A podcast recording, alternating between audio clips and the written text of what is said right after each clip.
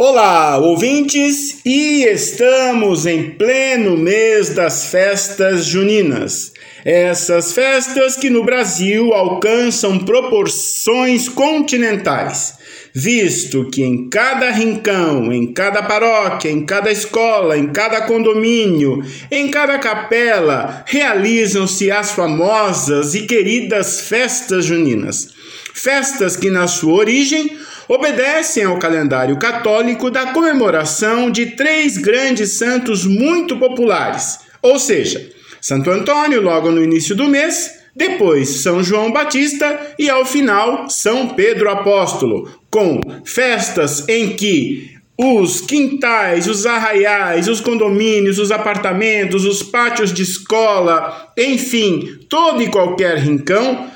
recebem as coloridas bandeirinhas e, em espaços abertos, as harmoniosas e acolhedoras fogueiras, que marcam, na verdade, o centro dessas festas. Pois bem, as festas juninas, como nós conhecemos, são uma herança portuguesa, da colonização portuguesa e, consequentemente, do processo de evangelização e a aproximação do calendário das festas juninas, bastante populares na Europa desde o princípio do século e também já com as informações que nós temos hoje desde o século IX em Portugal, as festas juninas como nós conhecemos hoje. As festas juninas obedecem a um critério único: a diversão, a devoção, a partilha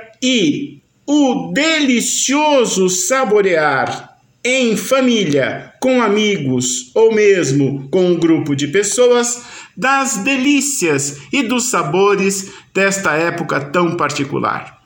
Para as festas juninas são utilizados produtos de época, já que coincidem com o período da colheita. No Brasil, as festas juninas alcançam enorme popularidade desde o início da colonização, visto que, na cidade do Rio de Janeiro, então capital do Império, as festas juninas já eram bastante populares desde o século XVIII, com inúmeros arraiais acontecendo no Pátio de Santana, enfim, em muitas outras localidades. Certamente, obedecer ao calendário dos santos juninos é fazer a festa com devoção, com fé, com alegria e com o espírito de partilha.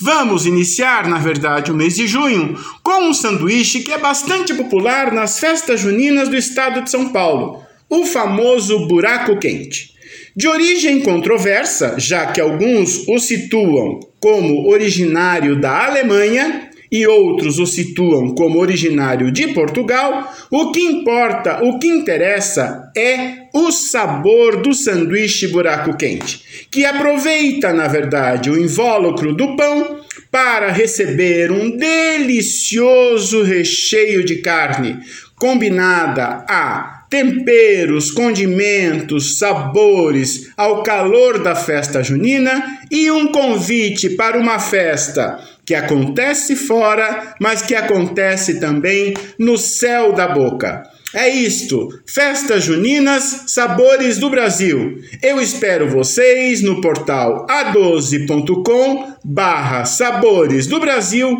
com uma deliciosa receita.